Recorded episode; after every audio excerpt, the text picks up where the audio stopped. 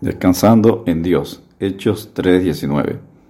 Dice la palabra de Dios así. Así que arrepentíos y convertíos para que sean borrados vuestros pecados, para que venga de la presencia del Señor tiempos de refrigerio. Durante la historia de la humanidad, Dios ha usado a sus portavoces para el llamado al arrepentimiento a los pecadores. Dios llamó al arrepentimiento a Israel durante el tiempo del profeta Jeremías. Lo podemos leer en Jeremías 8:45.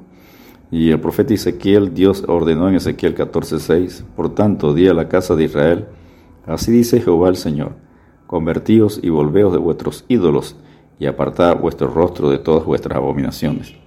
El principal ministerio de los profetas fue llevar a Israel al arrepentimiento, pero la nación se negó a escucharlos y sufrió las terribles consecuencias de destrucción y cautiverio.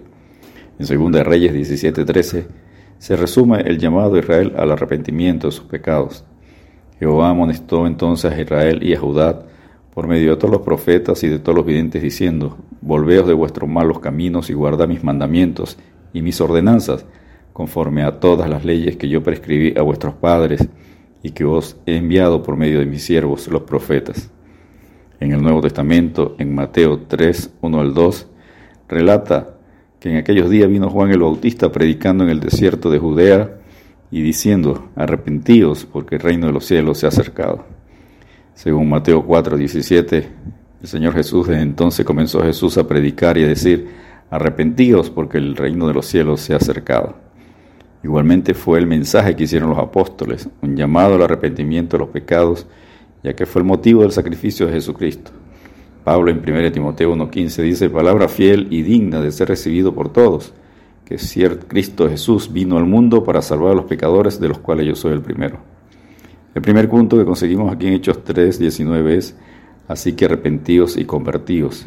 El apóstol Pedro llama al arrepentimiento de los pecados y convertirse a Dios durante su mensaje que inicia en Hechos 3.11, en el pórtico de Salomón, debido a la sanidad de un cojo, que se ve hecho de Hechos 3.1 al 10, usted lo puede leer. Ya Pedro lo había hecho en Pentecostés, diciendo en Hechos 2.28, arrepentidos y bautícese cada uno de vosotros en el nombre de Jesucristo para perdón de los pecados. Pablo también llamó al arrepentimiento durante su ministerio. En Hechos 20.21 dice, testificando a judíos y a gentiles acerca del arrepentimiento para con Dios y de la fe en nuestro Señor Jesucristo.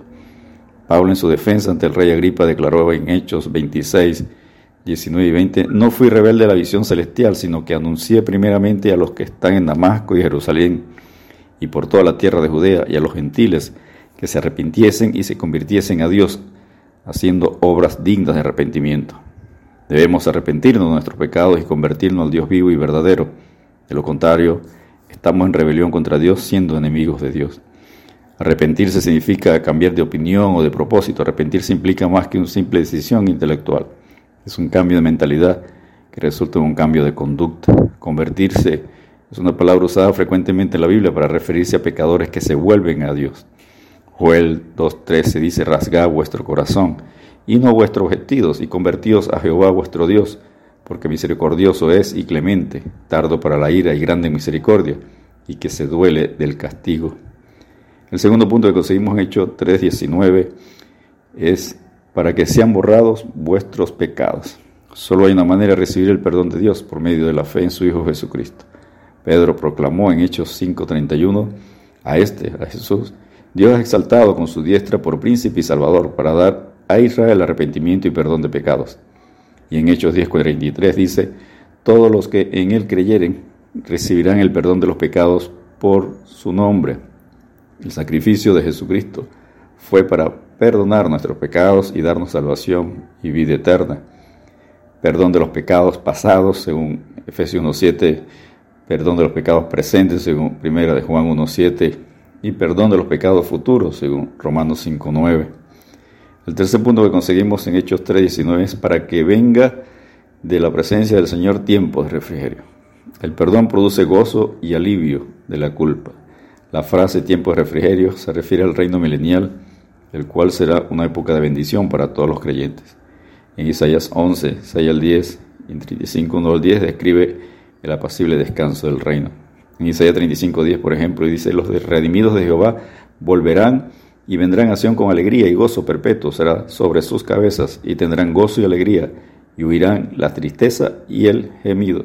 Descansemos en Dios al arrepentirnos de nuestros pecados y apartarnos de ellos para tener gozo perpetuo. Dios te bendiga, te guarde.